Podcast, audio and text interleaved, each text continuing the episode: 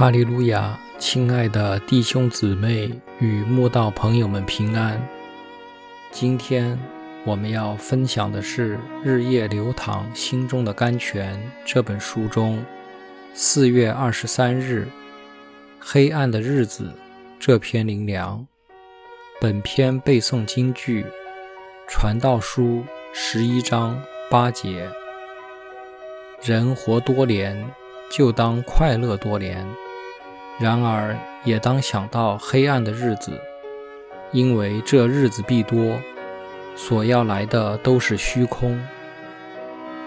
公公婆婆间谍情深，是一对人人称羡的夫妻。他们生活规律，饮食清淡，基本上健康没有大碍。他们就跟许多人一样。从小就祭祖拜拜，每天健康满足地活着，压根没想过将有黑暗的日子来到。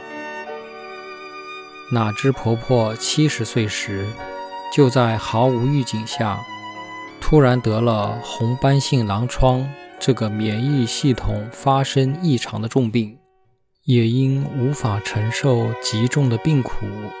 心灵开始有了重度忧郁症。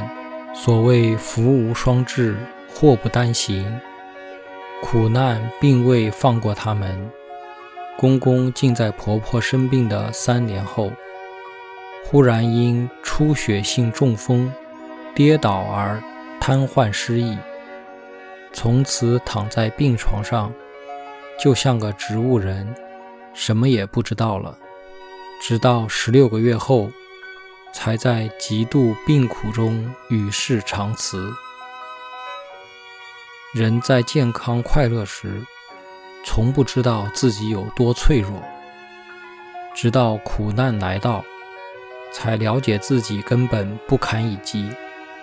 所以，圣经说：“你趁着年幼衰败的日子尚未来到，就是你所说。”我毫无喜乐的那些年日，未曾临近之先，当纪念造礼的主，真是世人该认真请思的智言。还好公公婆婆在患难中信主受洗了，他们虽然走过死荫幽谷，但已得到永生福分。一路走来，看似患难。但神从未离弃他们，凡事都有神美好的旨意，就如圣经所说。所以，我们不丧胆。外体虽然毁坏，内心却一天心似一天。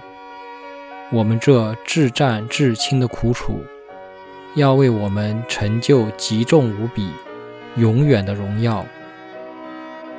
没有人可以掌控健康，掌管生命。人不会永远年轻、健康、平安与顺遂，总有黑暗的日子来到。就像公公婆婆在他们年老衰败之先，突然遭遇黑暗的日子一样。他们曾经拒绝耶稣，事实证明。他们信了一辈子的民间信仰，在他们遭逢患难时，完全救不了他们。人当趁着毫无喜乐的那些年日，未曾临近之先，赶快寻求创造人类的主，不然病痛、意外突然来临，如何承受？